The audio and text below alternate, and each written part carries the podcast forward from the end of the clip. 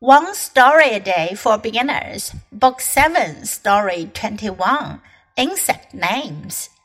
Insects are funny little creatures. Some of them have interesting names like ladybug, grasshopper, and butterfly. Are all ladybugs ladies? Does a grasshopper really hop on grass? Is a butterfly really butter that flies? Some ladybugs are girls and some are boys. A grasshopper really does like to hop on grass. And of course, butter cannot fly, but butterflies can.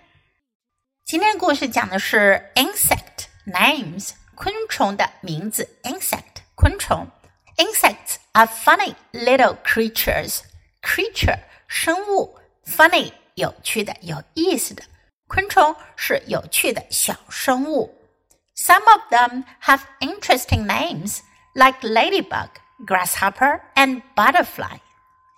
有一些昆虫呢，有着有趣的名字，比如像 ladybug 瓢虫、grasshopper 蚱蜢 and butterfly 蝴蝶。Are all ladybugs ladies?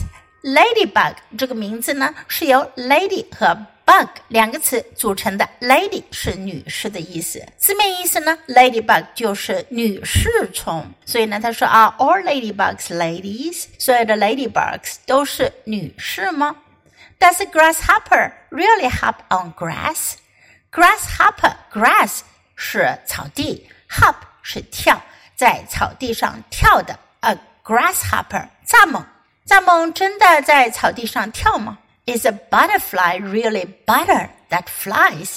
Butterfly 也是两个词组成的，butter 是黄油，fly 是飞翔。Butterfly 真的是会飞的黄油吗？